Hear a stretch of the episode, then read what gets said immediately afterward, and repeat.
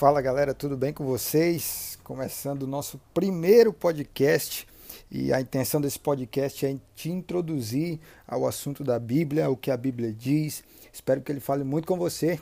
Vem comigo nessa caminhada que vai ser top.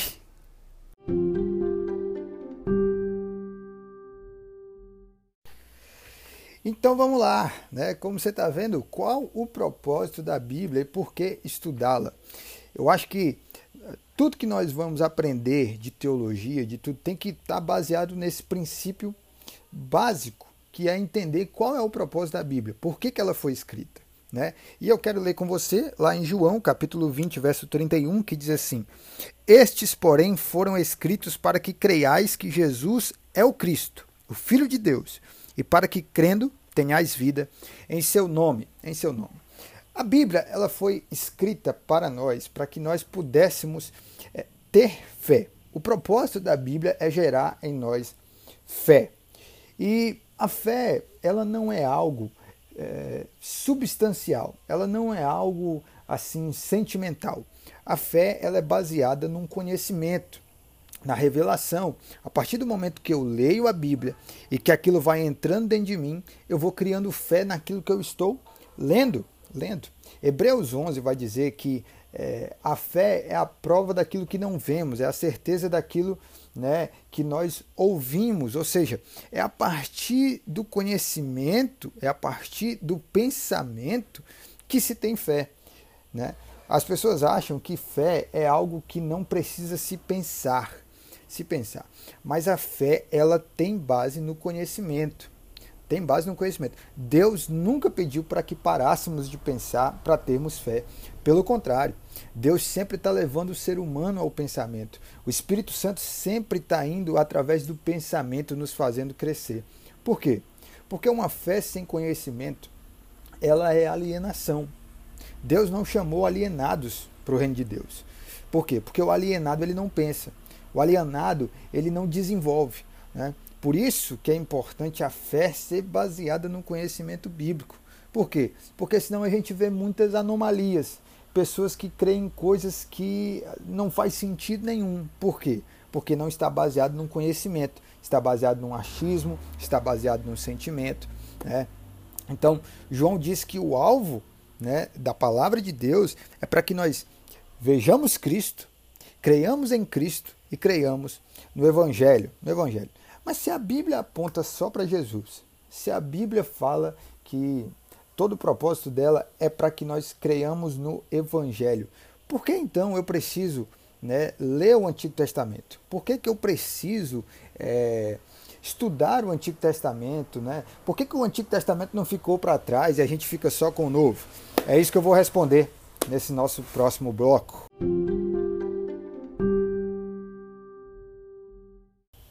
Eu quero que você vá comigo lá para Gálatas, capítulo 3, verso 24, que diz assim: De maneira que a lei nos serviu de tutor para nos conduzir a Cristo, para que pela fé fôssemos justificados. Eu gosto de, de dizer, a grosso modo, tá? que o Antigo Testamento ele é o porquê precisamos de Cristo. Né? É, no Antigo Testamento você vai perceber por que, que a humanidade chegou aonde ela chegou. Né? A necessidade de Cristo ela já nos é dada ali logo no jardim do Éden, logo quando o homem pecou, né? Deus fala, olha, o fruto da mulher, a semente da mulher esmagará a cabeça da cobra. Então já é um anúncio da necessidade de uma intervenção para que nós pudéssemos ser salvos, né? Então se você olhar o Antigo Testamento e você olhar né, a história crescendo, você vai ver que a necessidade de Jesus acontece porque sem Jesus o mundo não tem a possibilidade de se tornar melhor. É, sem a intervenção de Cristo, o mundo só vai caminhando para um declínio ainda maior. Você vê que logo depois que o povo saiu, né, o casal saiu do Jardim do Éden, já acontecem homicídios, já acontece uma série de situações que apenas a humanidade ela não consegue resolver. Por isso que o Antigo Testamento, a grosso modo, ele aponta diretamente para Jesus. apesar de ter várias histórias, apesar de ter vários princípios de Deus ali no Antigo Testamento, o propósito dele é mostrar que a humanidade, sem a intervenção de um Messias, de um Cristo, ela não consegue se voltar para Deus, ela não consegue ah, voltar para aquele estado inicial que é quando Adão e Eva, antes de pecar, estavam no jardim do Éden. Aquele relacionamento perfeito, aqueles seres criados de forma perfeita para andar em perfeita comunhão. Mas além disso, o Antigo Testamento ele traz princípios que não mudam quando nós vivemos a partir do Novo Testamento. O mesmo Deus que requer santidade no Antigo Testamento é o mesmo Deus que requer santidade no Novo Testamento. O mesmo Deus que exerce misericórdia no Antigo Testamento é o mesmo Deus que exerce misericórdia no Novo Testamento. Se você olhar o Antigo Testamento e não conseguir enxergar misericórdia, não conseguir enxergar princípios que Deus requer santidade, você não encontrar princípios de justiça e lei, você está lendo o Antigo Testamento de forma totalmente equivocada. Se você não sabe, o nosso, a nossa Constituição, muitos princípios dela é tirado do modelo de justiça israelita. Né? Então, é, o Antigo Testamento tem vários princípios que eles não se perderam ao longo do tempo, que eles não se tornaram é, obsoletos porque Jesus veio ao mundo. Pelo contrário, Jesus, em muitos casos, reforça princípios que Deus mostrou no Antigo Testamento. Né? Então, por isso que nós precisamos do Antigo Testamento. A Bíblia é como um óculos. Se eu tiro o Antigo Testamento, eu só enxergo pelo por uma lente, por uma lente. Então eu preciso das duas lentes para entender completamente a história de Deus, trazendo de volta para ele a humanidade.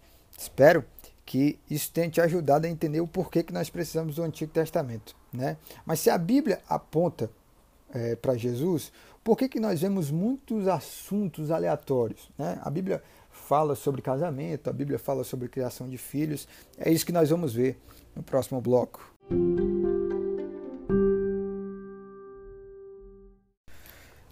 Muito bem, muito bem, muito bem. Vamos lá para 2 Timóteo, capítulo 3, verso 16 e 17, que diz assim: Toda a escritura é divinamente inspirada e proveitosa para ensinar, para repreender, para corrigir, para instruir em justiça, para que o homem de Deus seja perfeito, perfeitamente instruído para toda boa obra. A totalidade da Bíblia ela é uma, um manual de fé e prática.